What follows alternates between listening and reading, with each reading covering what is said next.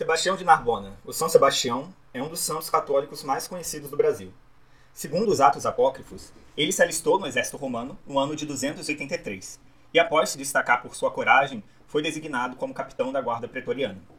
São Sebastião professava o cristianismo, que havia sido uma religião perseguida em Roma em períodos anteriores, mas nessa época tinha suas práticas asseguradas por leis de tolerância religiosa. Contudo, a tensão entre pagãos e cristãos ainda existia, principalmente pelos cristãos se negarem a reconhecer o imperador romano como divindade e a fazer sacrifícios rituais. A história conta que o imperador Diocleciano, um conservador religioso que seguia o tradicional culto romano, promoveu um sacrifício de animais para prever o futuro. Mas os oficiais religiosos não conseguiam ler o futuro nos animais, mesmo após diversas tentativas. Eles então falaram que a culpa disso estar acontecendo era dos soldados cristãos presentes na cerimônia, que faziam o sinal da cruz toda vez que um animal ia ser sacrificado. Hum. O imperador, com raiva, ordenou que todos os oficiais do exército, independente da religião, deveriam fazer, a partir dali, sacrifícios para divindades romanas, ou perderiam seus cargos no exército. Conforme as tensões aumentavam, o imperador editava leis que tiravam os direitos conquistados pelos cristãos. A primeira dessas leis confiscava as propriedades das igrejas e exigia que as escrituras fossem queimadas, mas a ordem era que isso fosse feito sem derramamento de sangue. No entanto, os cristãos que se opuseram foram presos, torturados e mortos.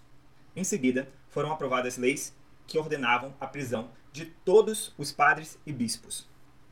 São Sebastião foi acusado de ser leniente com os prisioneiros cristãos. Isso despertou a ira do imperador, que ordenou que ele fosse preso nu a uma árvore para que os arqueiros do exército treinassem tiro ao alvo em seu corpo foi dado como morto e jogado em um rio. Mas ele sobreviveu e resolveu confrontar o imperador publicamente pelas crueldades que estavam sendo feitas com os cristãos. Depois disso, ele foi espancado a mando do imperador e jogado no esgoto. E aí ele morreu mesmo. A iconografia de São Sebastião é famosa: um homem quase nu, preso a uma árvore ou poste, alvejado por flechas. É por conta dessa imagem que ele é considerado patrono dos arqueiros. Na Umbanda, ele é sincretizado com Oxóssi, o orixá da caça e das florestas, representado por um arco e flecha. Também, por causa dessas flechas, ele é o patrono contra as epidemias. Mas por quê? Bom, nos textos gregos, quando há referência a alguma pandemia, ela está associada ao deus Apolo. Na Ilíada, logo no início, a gente tem o seguinte trecho: Canta, ó deusa, a cólera de Aquiles, filho de Peleu, o irado desvario que tantas dores trouxe aos aqueus, e incontáveis almas de valentes heróis arrojou no Hades, ficando seus corpos como pasto para cães e aves de rapina. Que Deus, posto entre ambos, provocou a rixa.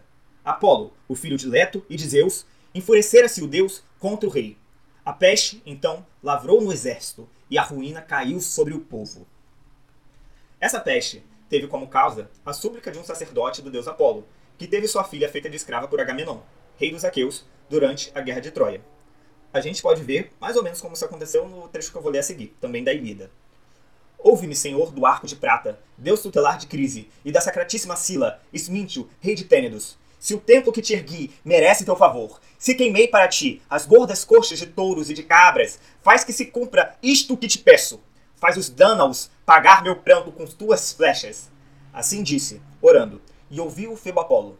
Baixou do alto do Olimpo, com o coração agitado de ira, aos ombros do irado deus retiniam flechas à medida que avançava. E chegou como chega a noite. Sentou longe das naus e então disparou uma flecha. Primeiro atingiu as mulas e os cães, mas depois mirou nos homens. As densas piras fúnebres ardiam sem cessar.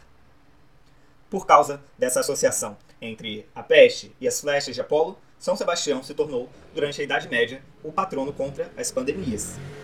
É importante lembrar que a teoria de que as doenças eram causadas por germes só recebeu crédito no final do século XIX. São Sebastião é também patrono dos atletas, e não oficialmente patrono da causa LGBT.